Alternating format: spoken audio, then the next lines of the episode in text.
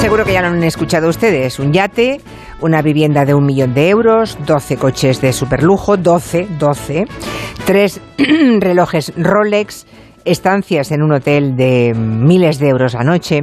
Son algunas de las delicatessen que se compraron Luis Medina y sobre todo Alberto Luceño con el dinero de los madrileños, con dinero público, mientras vivíamos lo peor de la pandemia. Raíz de este escándalo vamos a plantear un gabinete sobre la figura de los comisionistas.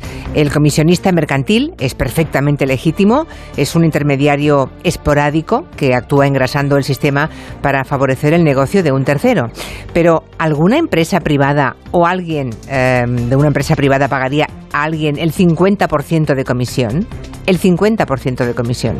¿O esas cosas solo ocurren en la esfera pública donde el dinero es de todos, pero se trata como si no fuera de nadie? ¿Qué supone la figura del comisionista en el modelo económico en que vivimos?